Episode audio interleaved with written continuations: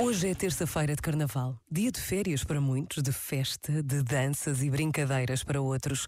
Para muitos outros é também o dia que antecede o início de mais uma quaresma, isto é, o 40 dias que nos separam da celebração de mais uma Páscoa.